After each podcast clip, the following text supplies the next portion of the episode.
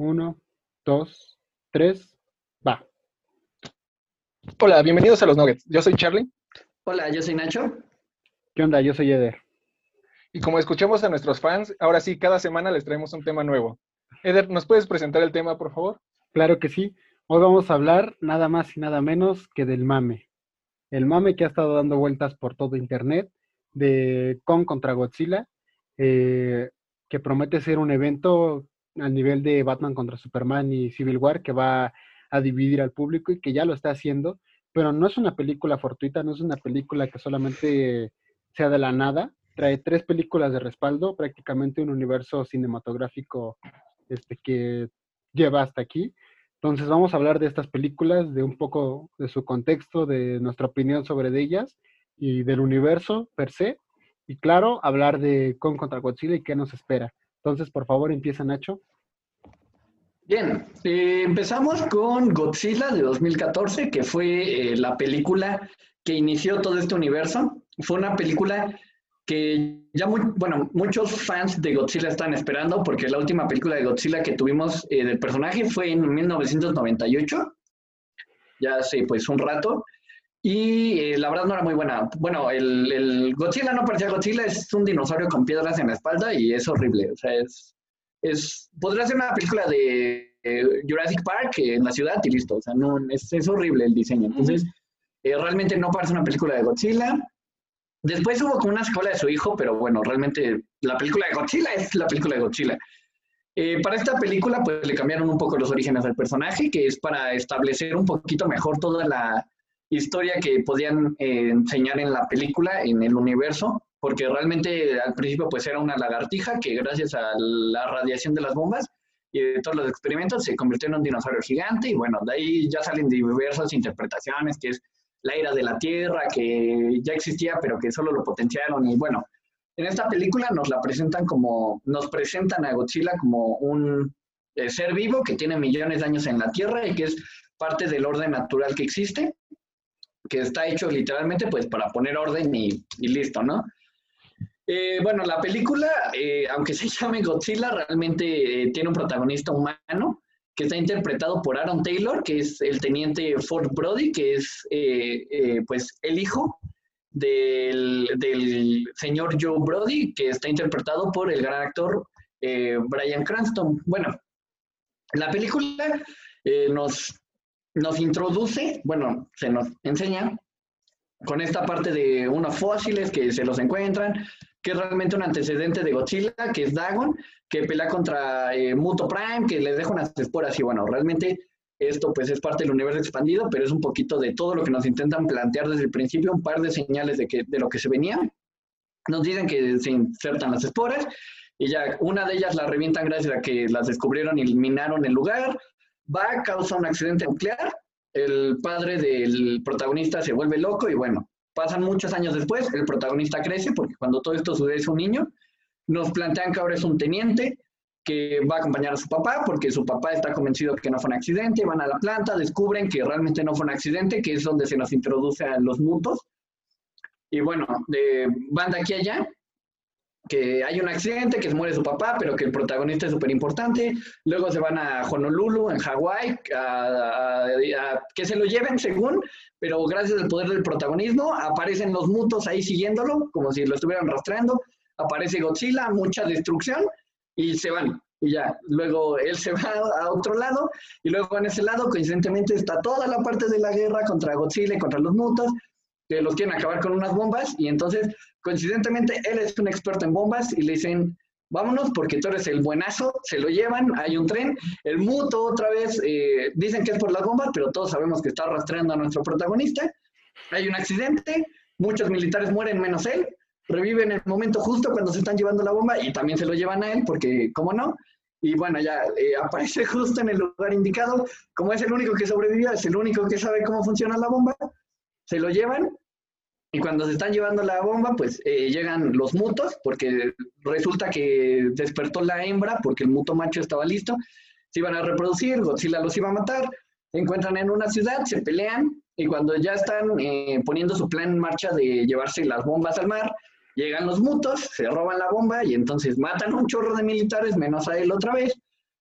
Y bueno, eh, según hacen su nido, y ya están, eh, se nos muestra Godzilla peleando contra los mutos.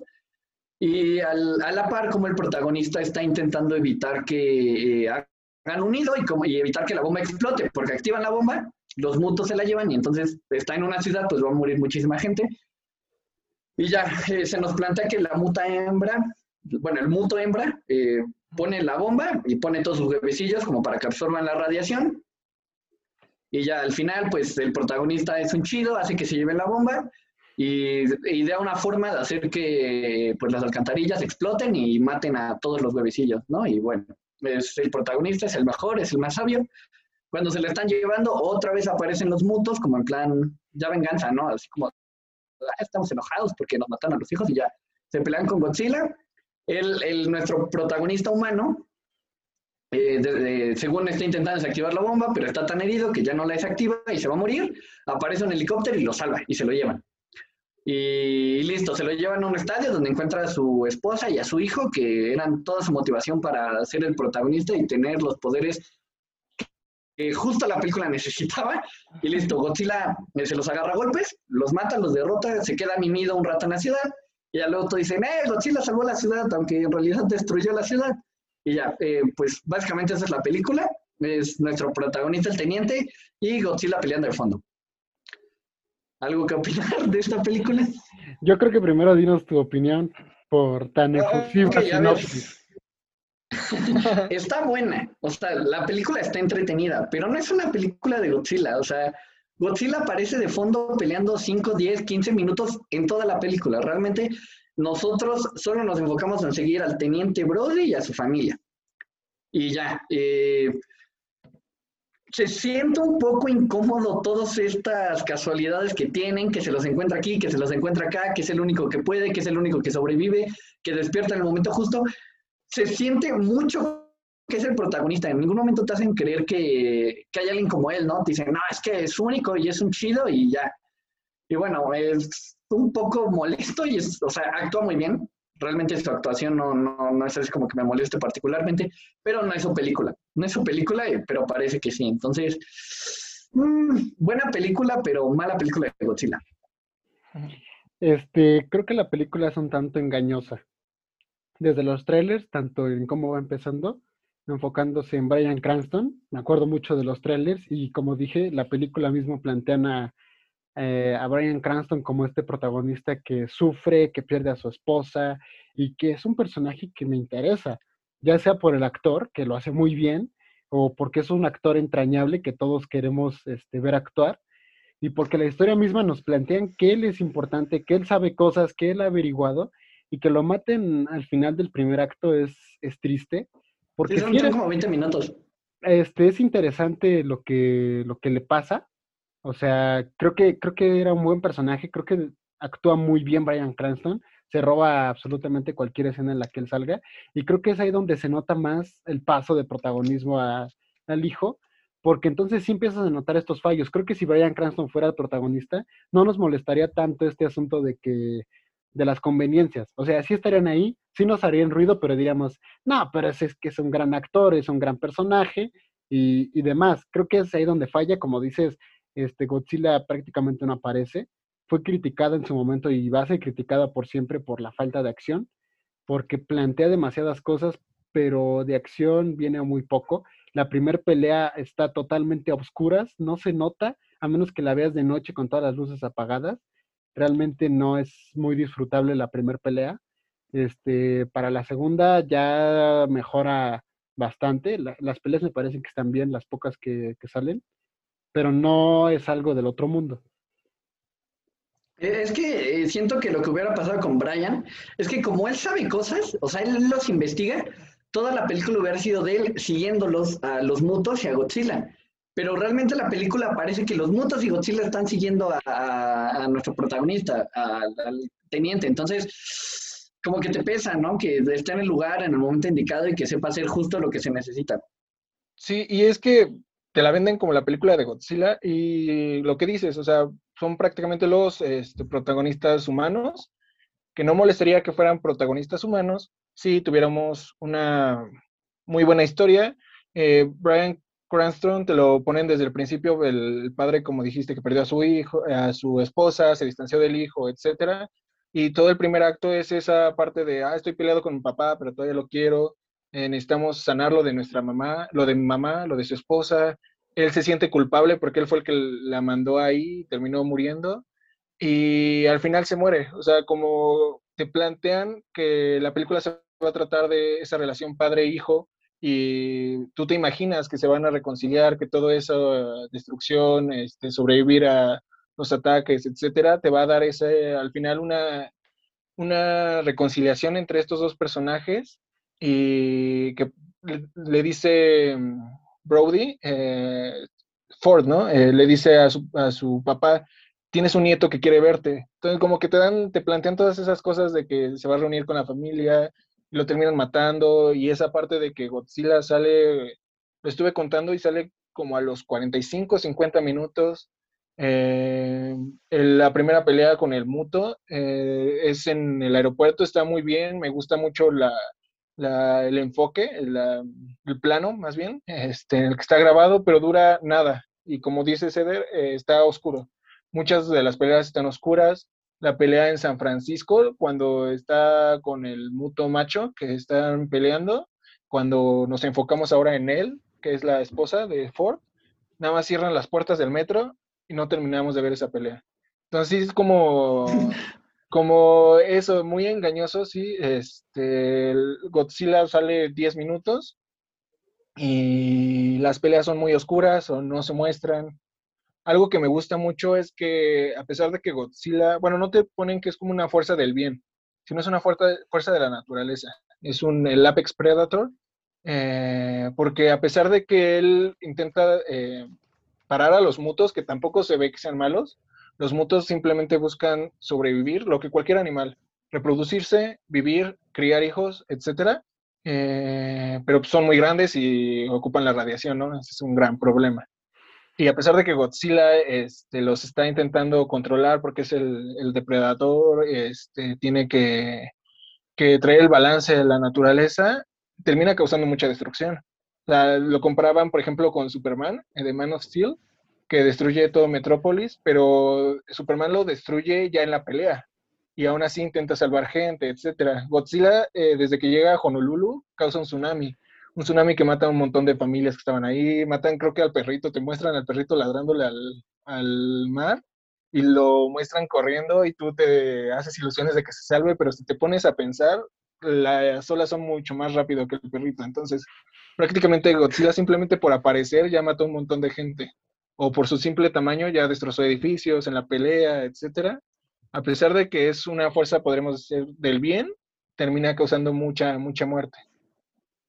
Sí, creo que este, lo recalcan, bueno, lo recalcamos bastante esto de que Godzilla no salga tanto y que los protagonistas sean humanos, pero no es algo que moleste per se, molesta cómo lo hicieron, porque entendemos que Godzilla no es un personaje al que se va a poner a hablar y que se va a poner a conflictuar y que, o sea, no es un personaje, es un algo, un alguien, eh, pero no se va a poner a actuar, no puede ser el personaje principal Godzilla, eso lo entendemos, pero de eso que no salga tanto o a que se le dé demasiado foco a otras cosas, a conveniencias, como decía Nacho, si fuera de Brian Cranston hubiera tratado de cómo él seguía a Godzilla y no hubiera molestado tanto que, que, el foco se hubiera ido para él porque está por Godzilla. En cambio, este protagonista no estaba yendo a los lugares por Godzilla, estaba yendo por conveniencia, porque ahí le resultó por etcétera de cosas, pero Godzilla le valía nada. Entonces, este, son este tipo de cosas por los que yo creo que obviamente triunfó en taquilla, porque ya, ya lo dijo Nacho, tenía mucho que no salía algo de Godzilla. Este, pero sí entiendo a la crítica que la haya destrozado. No sé si quieran agregar algo, ya pasamos a la siguiente película.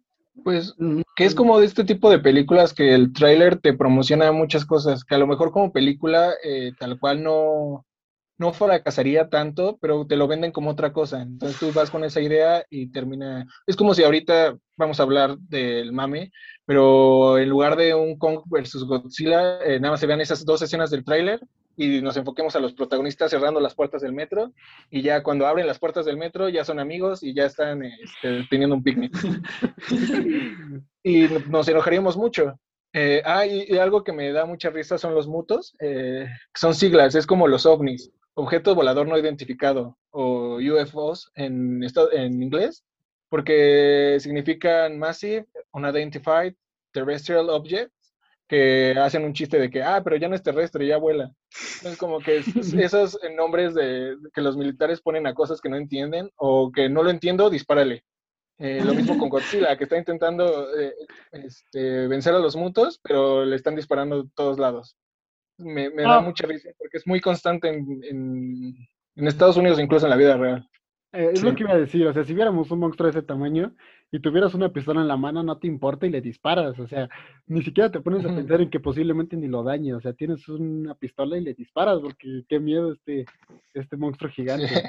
O sea, no es Superman llegando con una capa todo brilloso y guapo, sino es un monstruo enorme que los, que los edificios le llegan a la rodilla. O sea, es, una cosa que sí te da miedo. O sea, que entiendes. O sea, y el ejército todavía más, ¿no? Sí. Pero bueno, Nacho, ¿algo más que quieras decir? Eh, no. no, está bien, está bien. Bueno, vamos a pasar a, Kong, la isla Calavera, que fue la que sigue esta historia, pero sigue entre comillas, sigue el universo, porque pasa antes, pasa en 1973. Este, ya para cuando se anunció esta película, se dijo que era un universo y que era parte de. Este, entonces la expectativa subió mucho, porque para dar contexto, venía de una película del 2005, King Kong, de 2005. Es una gran película, eh, muy bien hecha, este, con muy buenas actuaciones, con una muy buena historia, que se centra en las personas y en Kong por la duración que tiene. Eh, no voy a entrar en eso, váyanla a ver, de verdad, aunque no les gusten las películas de este tipo, King Kong del 2005 es diferente, váyanla a ver sí o sí. Entonces, Kong, la isla calavera, la tenía difícil por ese lado por el lado de que era muy difícil superarlo. Y creo que no lo logran, pero no para mal. Cuando anuncian el multiverso, entonces la gente dice, ah, ya me interesa, porque ya sé para dónde puedes ir. Ya no es solo una película de King Kong al azar, sino ya tiene un porqué. entraron en el segundo problema, Godzilla. Como ya dije, como ya lo dijimos, Godzilla tiene muchos problemas de guion que Kong, la isla Calavera, tenía que reparar sí o sí, tenían que mejorar lo que habían hecho tanto lo visual, tanto en el guion, tanto los actores, tanto la aparición de, del personaje que lleva el nombre de la película. Y creo que lo hacen bastante bien.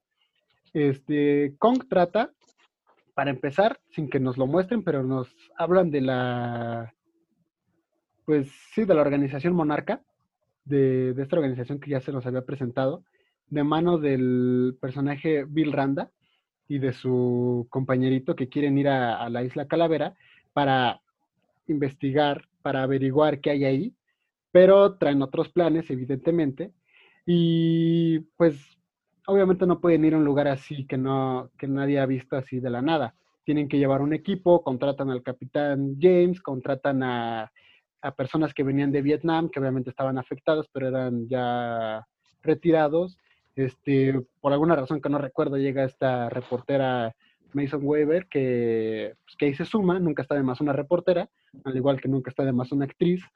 este, entonces, creo que arman un, creo que arman ahí un, un grupo bastante bien de personajes y de extras, que sabes que se van a morir. Cuando no te presentan su nombre, se van a morir. De por sí tienes un elenco de, no sé, 10 personas, dices, la mitad de esos se van a morir. Pero cuando tienes además otros 20 extras, dices, todos esos se van a morir. Entonces creo que, creo que lo arman bien. Creo que no van al grano. No, en qué, no sé en qué momento aparece Kong, pero llega a aparecer muy rápido.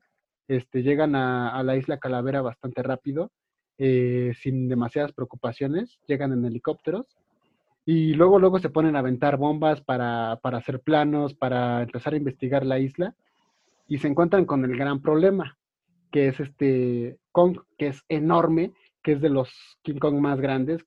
Creo que es el más grande, pero no me quiero equivocar porque Godzilla contra Kong del 62, creo, creo que Kong era más grande porque estaba el tamaño de Godzilla, pero creo que este sí es de los más grandes, vive 31 metros, algo que es demasiado enorme. Este, le pasan los helicópteros de lado, es una escena genial, esa, esa primera escena, y ya te vas planteando varias cosas. Y de inmediato después de eso te das cuenta que no es una isla normal. No solo hay un gorila enorme, sino todos los animales ahí son raros, la fauna es rara, este, la flora también, el lugar es raro, todo está este, muy enigmático y el grupo se divide en dos. Este, los protagonistas y el protagonista que es Samuel L. Jackson. O sea, un grupo es de varios personajes importantes y otro es de Samuel L. Jackson con su grupo de soldaditos. Eh, bastante bien llevado, creo. Entonces, unos se enfocan en ir este, del otro lado, donde iba a llegar el barco, el barco que no había podido pasar por X razón, y su plan era pasar del otro lado de la isla para que el barco este, los pudiera rescatar. Por el lado de Samuel Jackson, pues obviamente este personaje llamado Preston, pues se pone, se pone todo loco porque dice que, que qué onda, que qué estaba pasando, y es ahí cuando interroga a Bill Randa y le dice que no solamente iban a averiguar, sino que él ya había estado en un accidente con un monstruo, que voy a dar por hecho que es Godzilla, este, o algo así, y que quedó obsesionado, que armó la, la compañía este, Monarca. No se dice que la armó per se, pero sí que estuvo ahí cuando se creó.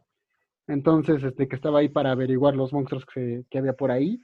Este, y, y, bueno, entonces otro soldado se queda solo, entonces ya manda un mensaje y el equipo de este personaje, Preston, eh, y todo su equipo de soldados van en busca de este otro soldadito que se quedó por ahí perdido.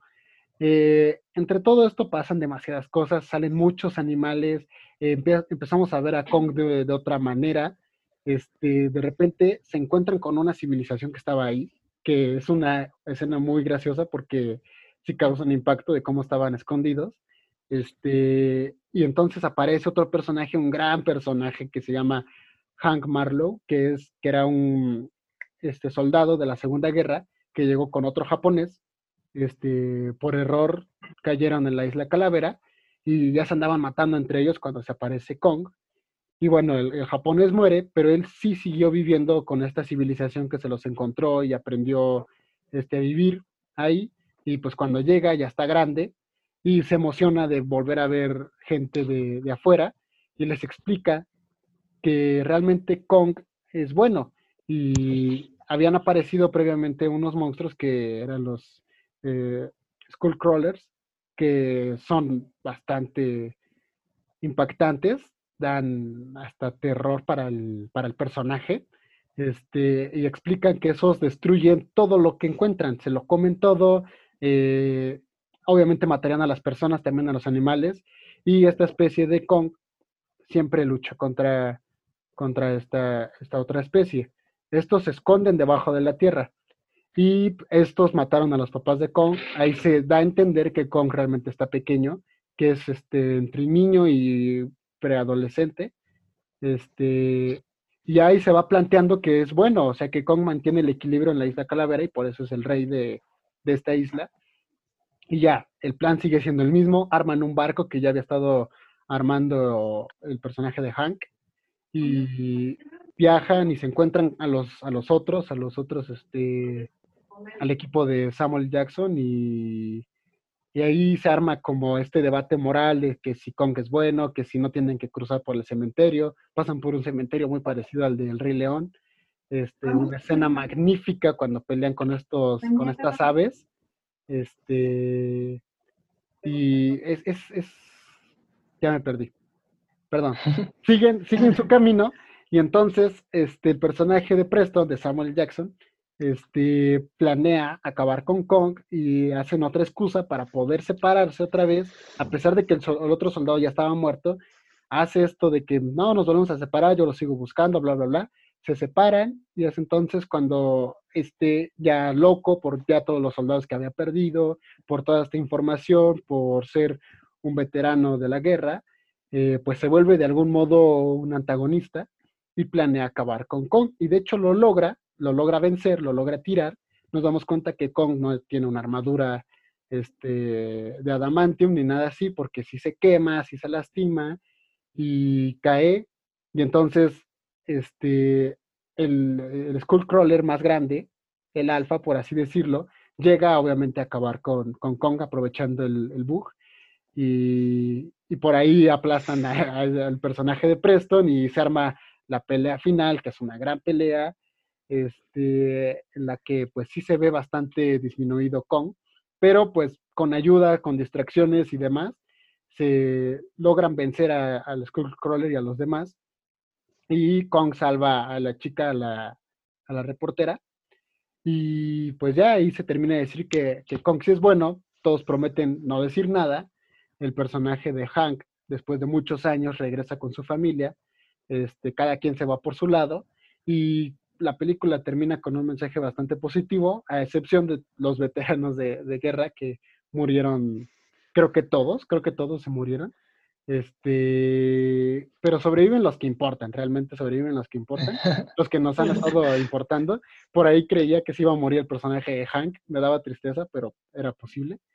Este, hay una escena post créditos en la que van con Monarca y les explican que hay más monstruos, que Kong no es el único, que sí, que la isla Calavera es un lugar en donde coincidentemente salen muchos monstruos, pero que ni los Skullcrawlers ni Kong son los más grandes y por ahí salen los demás planteando la siguiente película, pero sale, sale Godzilla y termina con ese rugido de Godzilla bastante bueno. ¿Qué opino yo? Creo que es una muy buena película. A mi opinión, un poco spoiler, me parece la mejor de las tres películas. Este, creo que está bien llevada creo que tanto Tom Hiddleston como Brie Larson como John C. Reilly, creo que se llama, el de Hank, y Samuel L. Jackson, creo que lo hacen bastante bien los cuatro. Creo que sirven bastante bien este, con toda esta parte de, de los misterios, de todo esto. Creo que Kong sale mucho, sale lo suficiente. Este, creo que es un Kong muy impactante. Como ya dije, los Skullcrawlers son geniales todos los demás animales, por ahí sale una araña gigante, las aves que salen un bisonte enorme, o sea, creo que la isla Calavera sí la presentan muy bien, creo que sí viene para bien el nombre de la película y visualmente es genial, tiene muchos colores y tiene muchas, muchas transiciones muy, muy buenas. Eh, obviamente no está al nivel de la de 2005 si es que lo querían lograr, creo que no lo logran, pero para este universo creo que sí dan un, un este, ponen sobre la mesa que va en serio, que lo están haciendo bien y que voltees a ver porque se va a armar algo bueno. No sé qué opinan. Nacho, tú si quieres. Ah, está bueno. Eh, a mí me gusta, la verdad es que mmm, no, no sé por qué no la había visto. Si, es que más bien cuando salió yo no sabía mucho como que se iba a armar este universo, entonces yo pensé que iba a ser un remake de la película de 2005 y la verdad es que no me terminó de llamar, pero cuando la llegué a ver por fin me gustó mucho, la verdad se me hizo una muy buena película. Eh, me agradó mucho este recurso que no usaron en Godzilla, porque en Godzilla pasan toda la película explicándote el por qué, el cómo y el cuándo. Y aquí eh, al principio avientan un estadounidense a la isla, que es el, el personaje uh, del soldado, que se me olvidan los nombres, soy malísimo con los nombres. Ah, bueno, y ya cuando llegan todos los demás a la isla después de Vietnam, él les explica, en cinco minutos les explica todo lo que Godzilla se tarda 15 o 20 minutos en explicar y no te quedas con huecos de por qué sabe inglés o por qué este o, o, cómo les puedo explicar o cómo sabía todo. Pues él vivió ahí, punto. O sea, se me hace un recurso muy bueno y que explica a la perfección todo. Eh, pues es muy impactante Godzilla. Lo único que sí es así como triste es que dices, chale, es el último de su especie, ¿no? Porque Godzilla y los mutos todo el tiempo te dan a entender que son milenarios y que son, uy, viven muchísimos años, pero en Kong no, en Kong te dicen, sus papás se murieron y seguramente no tenían miles de cientos de años, y este Kong debe tener unos 50 o 60 años, o sea, realmente no, no, no hay comparación con los demás monstruos y te pone triste, ¿no? Si él se muere, se acaba su especie, es un Godzilla, es un Godzilla, es un King Kong eh, muchísimo más imponente que el de la película anterior, porque el de la película anterior como de 6 metros, ¿no? Y aquí tenemos nuestro changote de 30, entonces la verdad es que sí es eh, bastante imponente. Y a mí me gusta, se me hace muy buena película. También yo creo que es mi favorita. Sí, y aquí a diferencia de la otra, te interesan los personajes humanos. te los presentan desde antes, pero no se explayan 40 minutos en eso. Eh, de Packard, el, el, personaje de Samuel L. Jackson, me gusta mucho sus motivaciones y te pones a pensar en el contexto en la que está ambientado, ambientado esa película. Pues es en los 70, está terminando la guerra de Vietnam y los estadounidenses perdieron. Y es algo que al día de hoy todavía les duele en el orgullo. Y, e incluso Packard lo dice en una parte de la película, esta es una guerra que no voy a perder, por eso está tan enfrascado en, matar a Kong, por eso es tan, tan terco en eso y es una motivación que me pareció muy, muy justificable y sí, este, se nota mucho que está, pues está decidido a, lo mismo y Samuel L. Jackson hace un trabajo enorme como el que eh, ya estamos acostumbrados y es un personaje que empieza bien y después ya lo vas odiando poco a poco eh, no es malo realmente, pero su, ambición lo, vuelve un antagonista. Eh, respecto a Kong, me gusta mucho que las dos películas, bueno, estas películas como las quisieron hacer un monstruo, Monsterverse, les sacaron unos cómics precuelas que no son necesarios de leer, pero te aportan un poco más. Y tanto los mutos como los Skullcrawlers son causantes de la muerte de, las dos eh, especies. O sea, Godzilla y Kong son, son los últimos miembros de su especie y los Skullcrawlers, los Skullcrawlers mataron a los papás de Kong. Y al principio de la película de Godzilla se ve el cadáver de un este, titán eh, de la especie de Godzilla, en donde están los, las esporas, los capullos, este, los huevos. Eh, porque eran enemigos naturales y en las dos películas se, nota mucho eso, que estaban hechos para pelear. Algo que no puedo citar mi fuente, pero que he leído mucho es que se llama solo Kong, la película, no solo para que no se comparara con la del 2005, sino porque a pesar de, que es un dios para la, la, civilización que está ahí, etcétera, aún están los Skullcrawlers. Entonces, cuando ya al final derrota a los Skullcrawlers, finalmente se convierte en King Kong, en el rey de la Skull Island. Entonces me, parece algo que no te lo dicen tal cual, pero está, está sutil. Igual a diferencia de Godzilla, las peleas están en el día, este, algo que se agradece mucho, se notan las peleas, Kong no se tarda en salir, me voy a escuchar muy mamador, pero la paleta de color está muy, muy cool las dos veces que sale Kong, tanto, eh, bueno, las dos veces como importantes que, sale Kong, eh, cuando sale con los helicópteros y cuando Packard lo está intentando atraer, cómo se nota el naranja del fuego y el morado, azul del cielo. Eso me, gusta mucho cinematográficamente.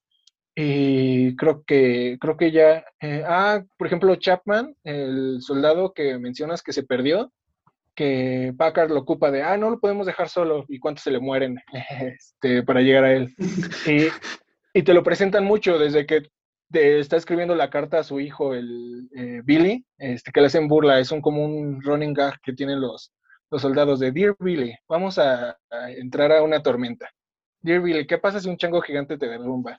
Como que te dan mucha importancia en ese Chapman y yo pensé que iba a ser otro Fort Brody y de repente lo matan de manera sorpresiva, ¿no? Y, y es algo que, que, me gusta, o sea, que te encariñas, te empatizas mucho con los personajes y aún así no estás seguro de que van a sobrevivir o no, como lo que dijeron, son muchos, eh, un cast de 10 personas y sabes que por lo menos la mitad se va a morir, pero ahí te hacen creer que el que, va a sobrevivir este, y lo terminan matando. Y es algo que, me gusta, o sea, que es un cambio como refrescante tanto para este tipo de películas como películas así de, de, de supervivientes en general. Sí, sí, la, la, verdad, sí. O sea, creo que, como digo, si, si su plan era derrotar King Kong de 2005, creo que no lo logran, pero creo que no se van limpios. O sea, si pusieras a pelear a las dos películas, evidentemente en 2005 le gana, le gana esta, pero creo que no tan fácilmente, no es una rastriza, creo que sí se, creo que sí son bastante decentes. Creo que la Isla Calavera este, tiene el mismo nivel de epicidad que, que la de 2005. Este, me acuerdo que en el 2005 eran solo dinosaurios, solo salían dinosaurios y uno que otro insecto gigante. Pero aquí sí está vuelto loco, o sea, sí se volvieron locos en los diseños, en, todo esto. Este, cosas que no tienen sentido siempre va a haber. Por ahí había visto que no tiene sentido cómo maneja su fuerza Kong. Con respecto a que está peleando mientras tiene a, a la reportera en la mano y cómo no se le va la fuerza y la aplasta de repente, ¿no? Como cuando mete la mano al agua, cómo le atinó precisamente a, que la agarrara y cosas así. Pero eso siempre va a pasar, o sea, es algo, es algo constante no solo de esto, sino de otros personajes así de fuertes como Superman o Hulk o cosas así. Eh, entonces, pues sí es muy imponente, sí se nota demasiado para dónde iba la tirada. Creo que cuando empiezas a ver la, la película, o sea, si vienes de ver Godzilla y te pones a ver Kong, antes de que te digan todo este asunto de Godzilla, ya sabes para dónde va en cuanto ves a este Kong enorme. Y que aún así creo que dicen... Ajá, creo, que, creo que aún así no le llega, este Kong de esta película creo que no le llega ni a la cintura a Godzilla. No, está muy chico. Y sí es lo que te dicen de, con la tribu, eh, que es un infante, o sea, es un joven, todavía está creciendo. Por eso le cuesta mucho los screen crawlers. Eh, y por eso este, te dan, desde ahí te dan a entender que va a crecer más y tú ya sabes que va a pelear con Godzilla. Entonces es como la justificación. O ahorita en el debate al que vamos a entrar de Team Kong y Team Godzilla, un punto muy a favor de Godzilla sería este Kong está muy pequeño. Y te lo ese como argumento, ese agujero de guion, te lo resuelven desde acá, desde Skull Island, porque te dicen, todavía no crece a su máximo tamaño, todavía está creciendo. son, es el 73, creo, en esa película.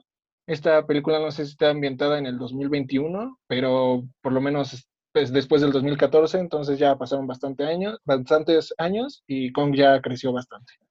Entonces, como... aparte, Ah, bueno, aparte creo que igual hay unos cómics secuela en el que se lo vuelven a, vuelven a ir personas a verlo, que pasa como en los noventas o dos miles por ahí inicias, y ahí ya mide el doble, ya medía sesenta y tantos metros.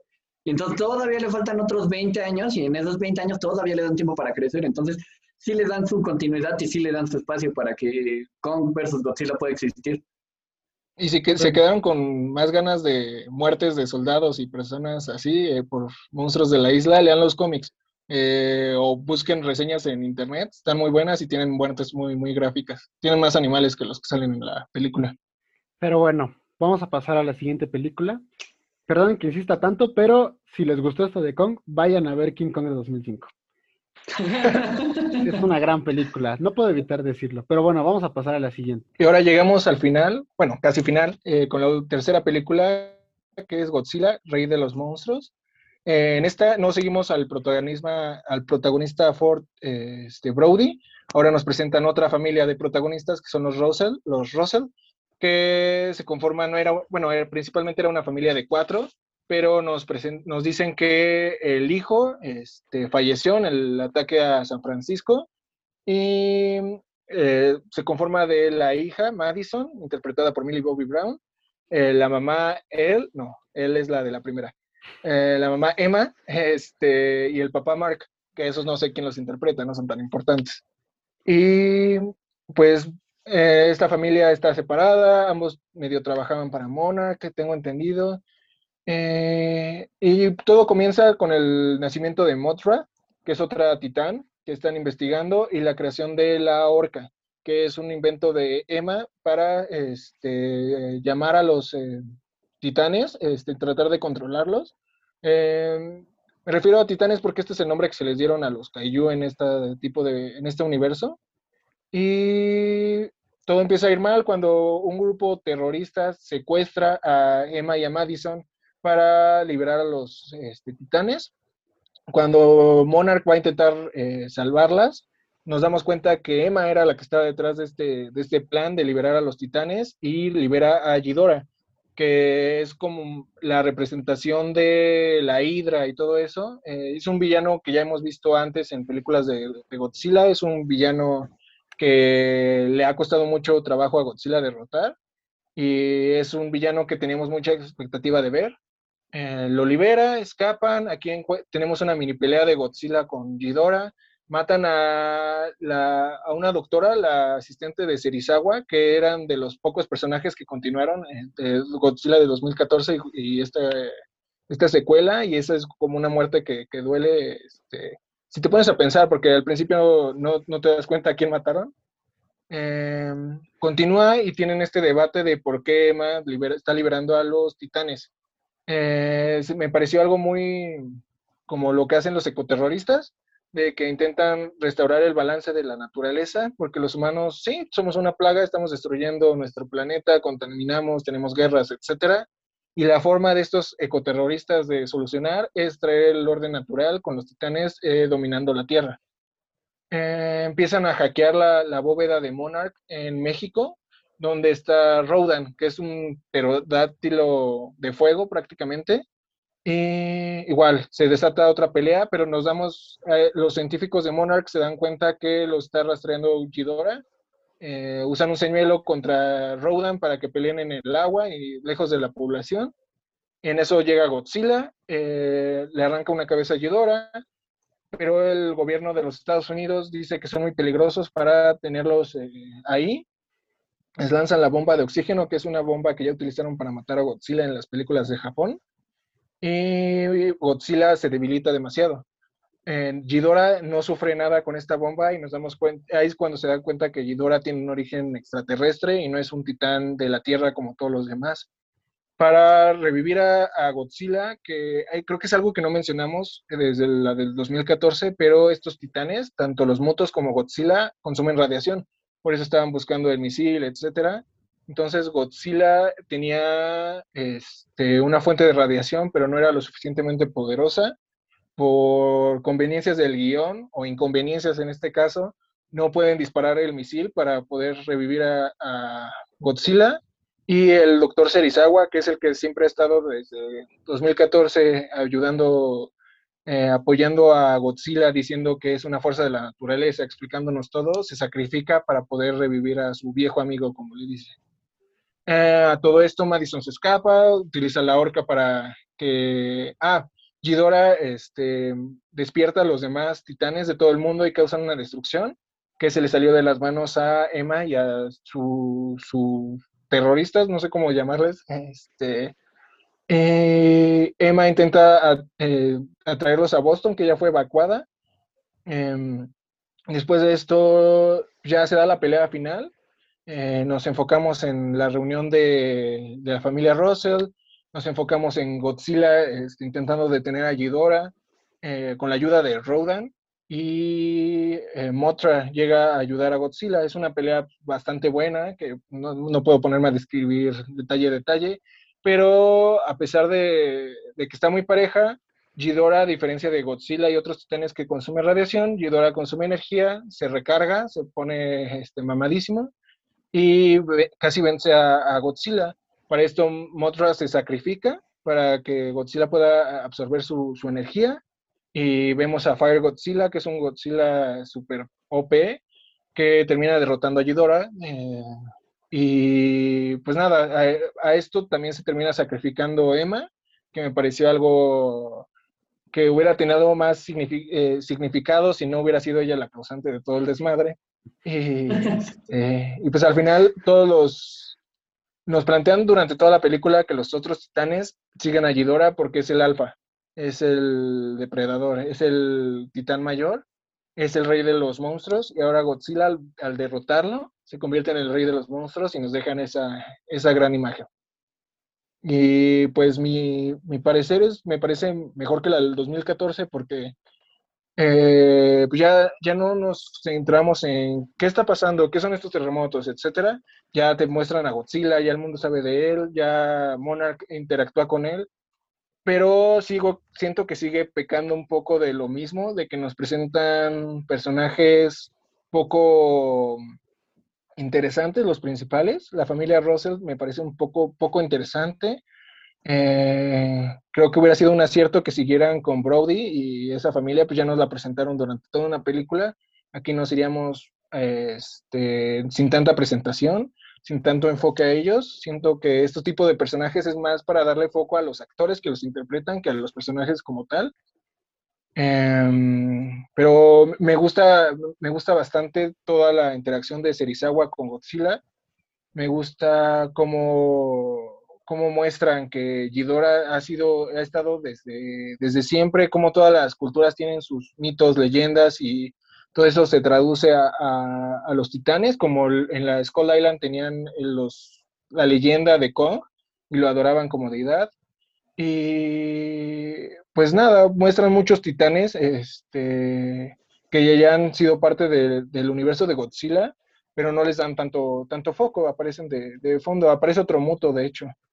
Y, y creo que ya es, es, todo. Me parece una película mejor que la del 2014, pero sigue pecando de algunas cosas y prefiero Kong, Skull Island. Sí, sí, creo que considerablemente es mejor que, que, la anterior. Es mucho más dinámica, por así decirlo. Este, muchas peleas, hay mucha acción. Quieres ver a monstruos peleándose entre ellos, lo vas a encontrar en esta película. Creo que incluso hay más peleas de este tamaño que en Kong. Este, creo que está muy bien explicado. Este, si por ahí no entiendes por qué Kong no llega, es porque pues de algún modo podemos interpretar que Kong también es un alfa, que no va a llegar, o sea, no se va a dejar influenciar por, otras cosas, y que además sale de fondo, no sé si, si, se si lo alcanzaron a ver, cuando están presentando a los diferentes monstruos sale, este Kong, pero sí se, sí se sobreentiende el por qué no va, o sea, porque Kong está del nivel de los dos más poderosos de esta película. Entonces pues, tiene su chamba allá, cosa que se sobreentiende, pero creo que sí está muy bien, creo que humanizan más a Godzilla, algo que está bien, o sea, tanto que le ayudan, como que le ayuda, como que salva a las personas, las personas también salvan a Godzilla, creo que se hace una mejor este, relación de humano-Godzilla, que creo que aprendieron de Kong, este, creo que ahora sí puedes ver este, esta, esta personalidad en Godzilla, que es más importante. Quizás sí todavía pequen de cosas como los actores, pero creo que le dan este, personalidad a los monstruos, a, a Rodan, a Motra y, diferentes. Este, creo, que, creo que sí se siente el sacrificio de, de Motra y, todo ese aspecto, o sea, el sacrificio del doctor Serizawa.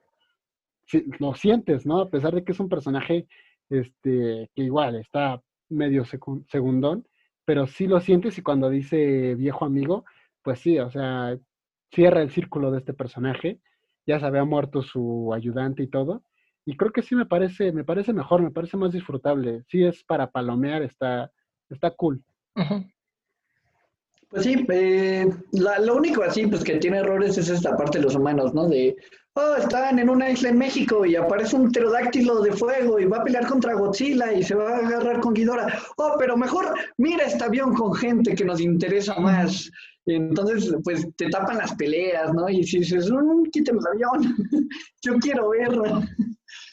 Pero sí, la verdad es que pues sí es eh, verdaderamente más disfrutable. Y sí tienen pues escenas, más escenas de acción, que es lo importante, se ven un poco más las batallas, lucen los titanes, aunque solo salen de fondo, hay titanes que se te ven acá súper interesantes, ¿no? O sea, por ejemplo, este mamut gigante que se pone a destruir una ciudad, a mí se me hace un titán súper interesante.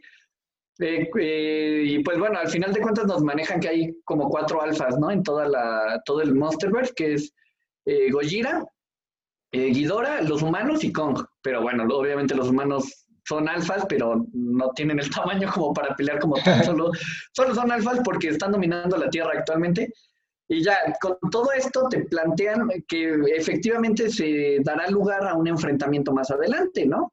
Yo creo que es una película que pues cumple bien su trabajo, sí peca demasiado, pero está bien, yo creo que debieron de haber seguido un poquito más la línea que habían tenido en Kong, ¿no? Pero bueno, a mí me parece, está buena. Sí, creo que algo, algo importante es esto del universo este, cinematográfico. Creo que en Godzilla era un planteamiento, como que no estaban seguros eh, de lo que iban a hacer, porque no hay referencias a otras películas. Se enfocan en ellos solos y como que pensaban, si esto fracasa, aquí lo dejamos y ya no pasó nada. En Kong es cuando sí te conectan con Godzilla y con los demás este, titanes. Y en esta te conectan con lo que venía de Kong y además se dicen Kong está ahí y Kong se va a pelear con Godzilla.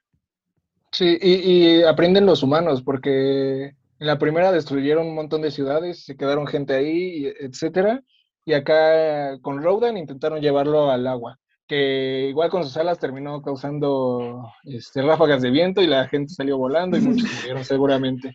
Y en Boston, cuando Madison intenta atraer ahí, ya la habían evacuado. Se nota que ya viene evacuado. Probablemente quedó gente ahí, pero no hubo tanto problema. Ya pudo este, Godzilla incluso usar sus poderes, el pulso este, eh, y no sientes como que hay mucha gente en peligro, a lo mejor la, mamá, pero pues es su culpa. y este, sí se nota que, que, aprendieron un poco los humanos de la primera película y había otro punto que quería decir, pero no me acuerdo. Entonces, ah, sí, que al final, este, en los créditos, si te fijas, te, plantean ya el Kong versus Godzilla. Te empiezan a poner este, artículos de internet, etcétera, de qué es un, eh, es un rey contra este, un dios. y, y, en la escena post créditos hay este, uno de los terroristas, de, no me acuerdo del nombre, pero es el mismo, el mismo actor que Tywin Lannister en Game of Thrones, encuentra una cabeza de Ghidorah.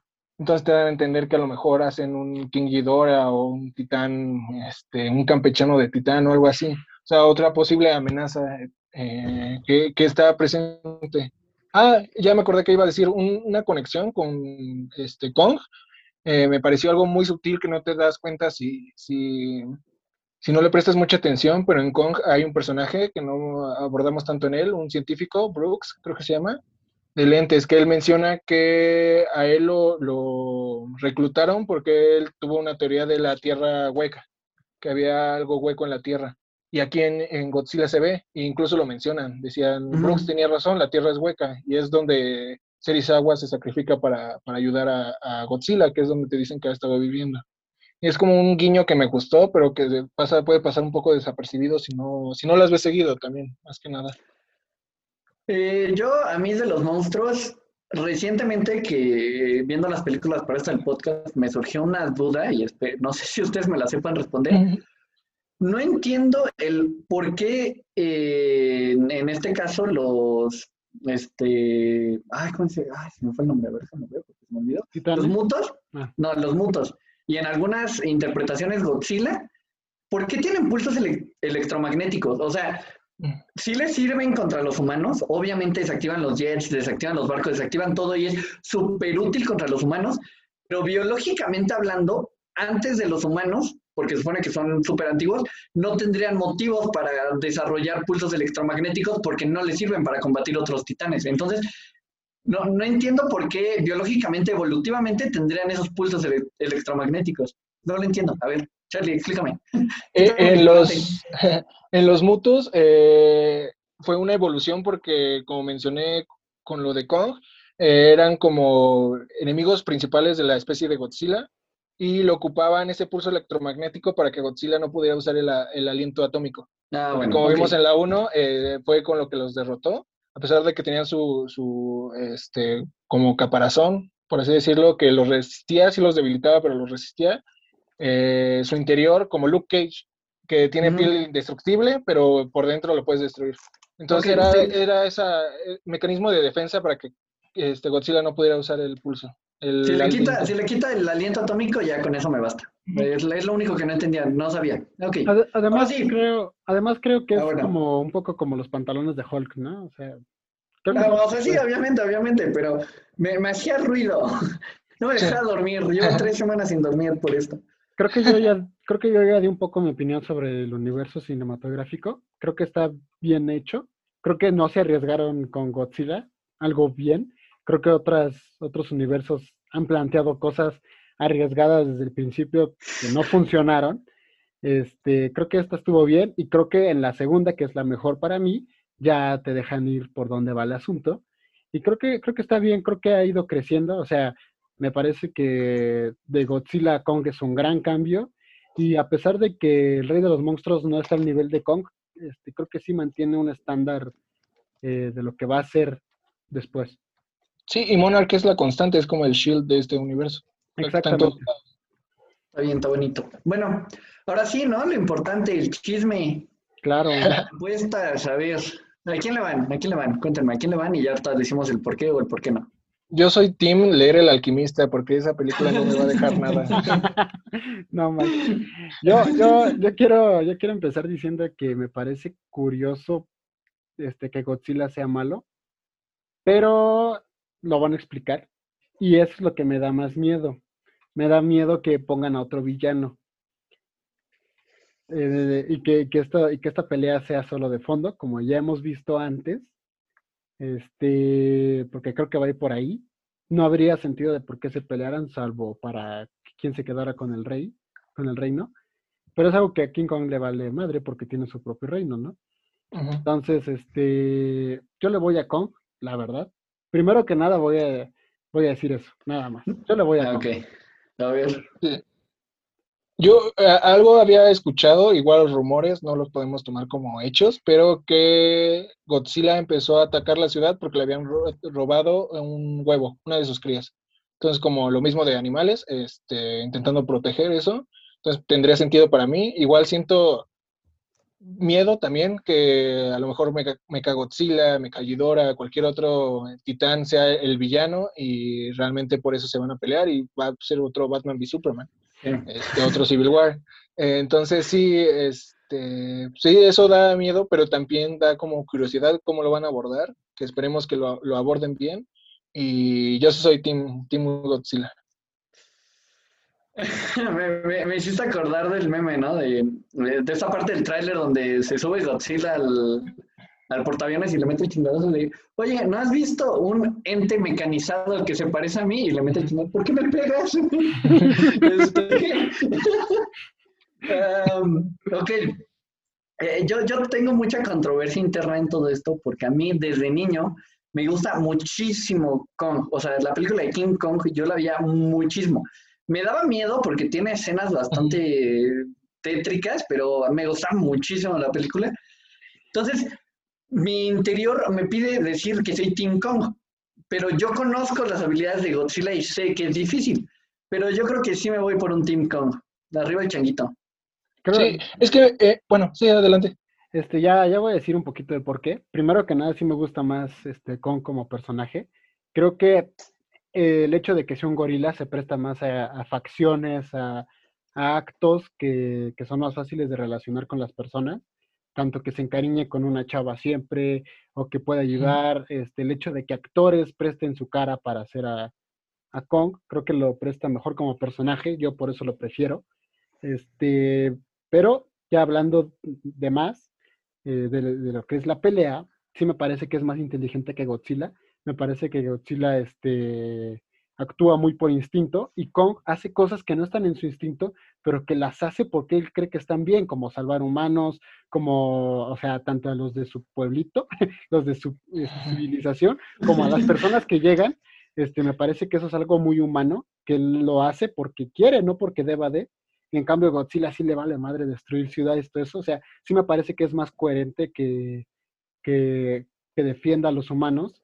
Eh, me parece que es muy fácil, él brinca, él, se hace a un lado, suelta puños, Godzilla no, no suelta puños a pesar de que tenga brazos, este, ajá, este, agarra cosas, o sea, a pesar de que puedes decir una pelea puños nada más, pero la verdad es que siempre Kong agarra cosas, siempre agarra un árbol, siempre agarra una piedra, siempre agarra un edificio, ahora lo puede agarrar porque está del tamaño de un edificio.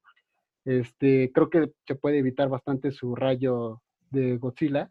Y la verdad es que este, para llegar al ese Godzilla de fuego, que no me acuerdo cómo se llama, le tendrían que aventar una bomba. Sí. No, le tendrían que aventar una bomba atómica, creo que, cosa que no le veo sentido que lo hagan, así como de, queremos que venzan, ay, no, ya le están ganando, empareja las cosas, ándale, no, no, no, tiene sentido. Entonces, si no llega a ese nivel de, de Godzilla de fuego, creo que están muy parejos y creo que a la larga ganaría Kong por inteligencia tanto por saber dónde herirlo, por saber cómo golpear y, demás. Creo que Kong tiene, tiene las de ganar en este, en este asunto. A ver, voy yo, porque somos Team Kong y ya que ahorita Charlie nos calle el hocico, ¿no? Eh, sí, o sea, eh, por ejemplo, toda esta parte que dice, no, es que Godzilla soportó tres cabezas que lanzaban rayos, no es cierto. O sea, en la, en la primera pelea que tuvieron en el hielo, eh, Ghidorah le está sacando la caca a Godzilla total, o sea, pero se fue porque lo están atacando los humanos, porque en realidad a Godzilla se lo estaban destrozando ahí. Y luego ya en, la pelea en San Francisco, pues, solo es porque iba bien desayunado, o sea, le dieron de comer este, bomba ese día y aparte como que Mothra, ¿no? Como que entiendo que le transmitió poderes mágicos y así lo hacen. O sea, ese es un power-up que evidentemente no va a tener contra Kong. Y pues Kong, mm, se me hace más ágil y evidentemente se me hace más inteligente. O sea, por ejemplo, yo al estar viendo eh, la Godzilla de 2014, que vemos cómo le están costando los, los mutos, que no son de su tamaño y evidentemente se nota que son muchísimo menos fuertes que Kong, eh, ¿cómo le cuestan? Y luego eh, esta parte, ¿no? En la cómo derrota al, al muto, mm, creo que era el muto macho, que, ah, no, el muto hembra, ¿cómo derrota al muto hembra? Que Godzilla solo se da la vuelta, el muto va caminando y le mete el coletazo contra el edificio, ¿no? O sea, obviamente eso fue porque el muto no estaba pensando, o sea, dijo, le voy a partir su cara y fue de frente y, o sea, Godzilla estaba de espaldas y obviamente a Kong no le haces eso, ¿no? Kong ve que se va de espaldas y ya como que va más, o sea, piensa, sí le mete más razonamiento, entonces yo pienso que en esta parte de la inteligencia Kong tiene buenas oportunidades porque Ojo, Godzilla no es tonto, pero, pero tampoco es el más brillante y pues ya pienso que ahí tiene buenas ventajas nuestro changote. Sí. Eh, yo igual, como dijeron ustedes, su primer punto es más por gusto.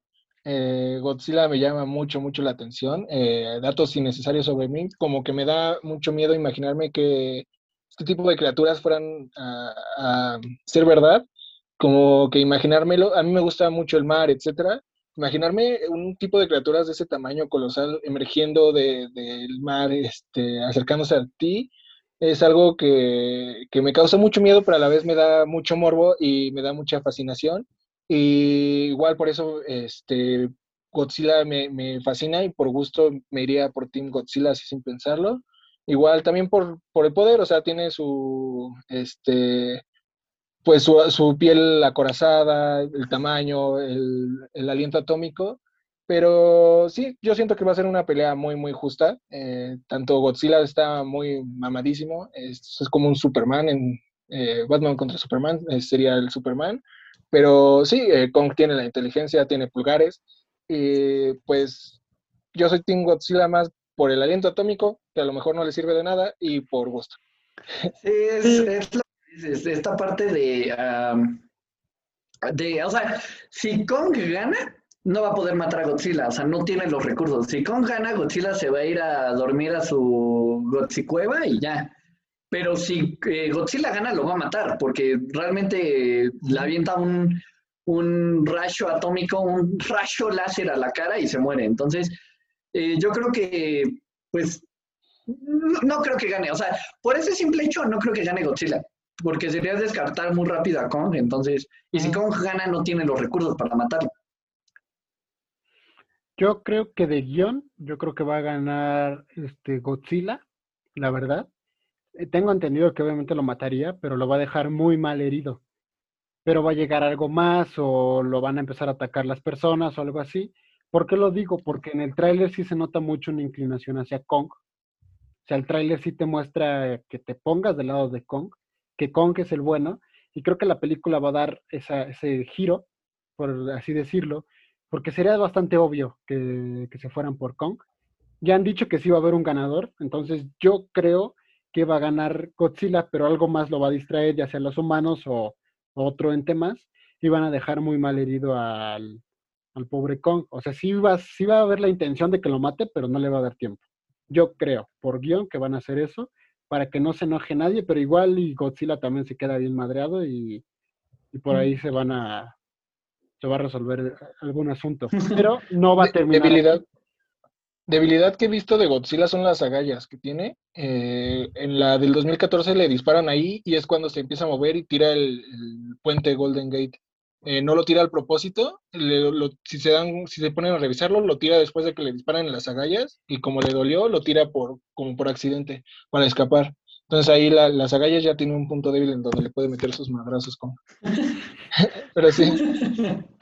ok, eh, eh, es que eh, Godzilla, como él dice su nombre, es un dios, God. O sea, es muy difícil que el changote le gane. Es muy difícil. Yo, o sea, yo soy Team Changote, pero tengo muy claro que Godzilla tiene muchas ventajas. Entonces, pues, solo nos queda ver, ¿no? La película, averiguarlo. Igual que Ghidorah, Ghidorah tenía más ventaja que Godzilla, pero Godzilla ganó porque tenían los humanos. Le tiraban bombas a Ghidorah, este, le dieron sus esteroides a Godzilla, etcétera entonces ahora va a ser al revés. Este, Godzilla está más poderoso, pero los humanos lo, van a estar del lado de Kong. Entonces sí. Puede ir por ahí, ¿eh? O sea, yo veía la del 62 y por ahí la electricidad le hacía daño a, Godzilla, pero a Kong lo hacía más fuerte, o sea, sí se la jalaron. en esa, sí, en esa película fue como de denle electricidad a Kong, igual y salen con una payasada así, sería, como ya dije, sería una payasada, pero capaz que también le dan un, power up a, a, Kong. Pero yo creo que si quieren hacer realmente esta onda de, de separar, creo que en algún punto los humanos o van a ser totalmente derrotados o se van a poner parejos en esta pelea, porque sí, o sea, los humanos pueden valer madre un poquito, pero del lado del que estén los humanos, ese lado va a ganar. Tanto por, por guion, porque no van a hacer perder a los humanos, tanto por ventaja. O sea, si es ventaja que le empiezan a aventar bombas al otro güey, entonces este, está, está más cañón. Sí. Pero bueno.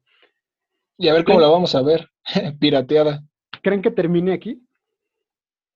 Pues, habían dicho que sí, ¿no? Pero que solo iban a ser cuatro. Algo así había leído, que según Toho solo iban a ser cuatro películas, pero no creo. Bueno, quién sabe. Yo digo que sí la van a, continuar.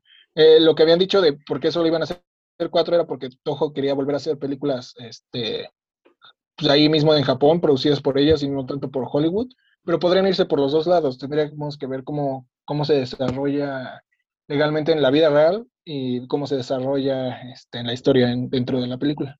Sí, creo que pueden ellos aprovechar este bastante, pues eso, expandir su universo, ya sea que hagan cosas en Japón, que hagan cosas acá los gringos. Yo me parece, me parece muy poco probable que termine aquí, por lo que ya plantearon de la cabeza de de de y porque ya dijeron que va a haber un vencedor y me parece poco usual que se quede ahí. Entonces, creo que por lo menos va a haber una quinta que lo va a terminar todo y que Godzilla y King Kong obviamente se van a unir para, para yo, esta cosa. Eh, yo con lo que me hypeé apenas fue un tuit de Guillermo del Toro que dijo, yo quisiera ver a Godzilla con Titanes del Pacífico. Ambos son de Legendary, yo no quiero decir nada, pero yo me hypeé mucho cuando vi eso. Ojalá así pase. Híjole. Ah, algo que podría conectarlo es la, la, ruptura que tienen en Pacific Rim, se parece mucho a la ruptura que tienen en Godzilla 2 que conecta el planeta, podrían conectarlo desde ahí y estaría bastante bueno. Y pero no me acuerdo cuál de los dos dijo que en taquilla iba a ser un fracaso con versus Godzilla y probablemente ah, sí, sea. Pues sí, o sea, no. Pandemia y no tenemos el servicio de streaming. Mm, ¿Quién sabe? Bueno, o sea, sí, sí va a ser un fracaso, pero creo que las empresas están tomando sus medidas con eso. O sea, creo que cualquier película que está siendo estrenada está siendo un fracaso, entre comillas, porque ya lo están considerando, o sea, creo que les está importando más las interacciones este, sociales y en los medios que el dinero per se.